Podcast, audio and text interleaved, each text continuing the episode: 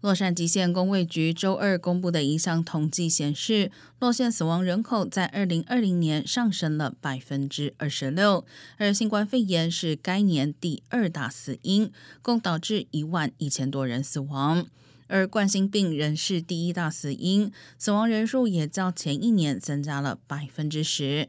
另外，阿尔兹海默症、中风以及糖尿病则占洛县二零二零年死因的第三至第五位，死亡人数分别增加百分之十二、百分之六以及百分之十八。而死亡人数增加最多的死亡原因是药物过量，较二零一九年增加百分之六十二。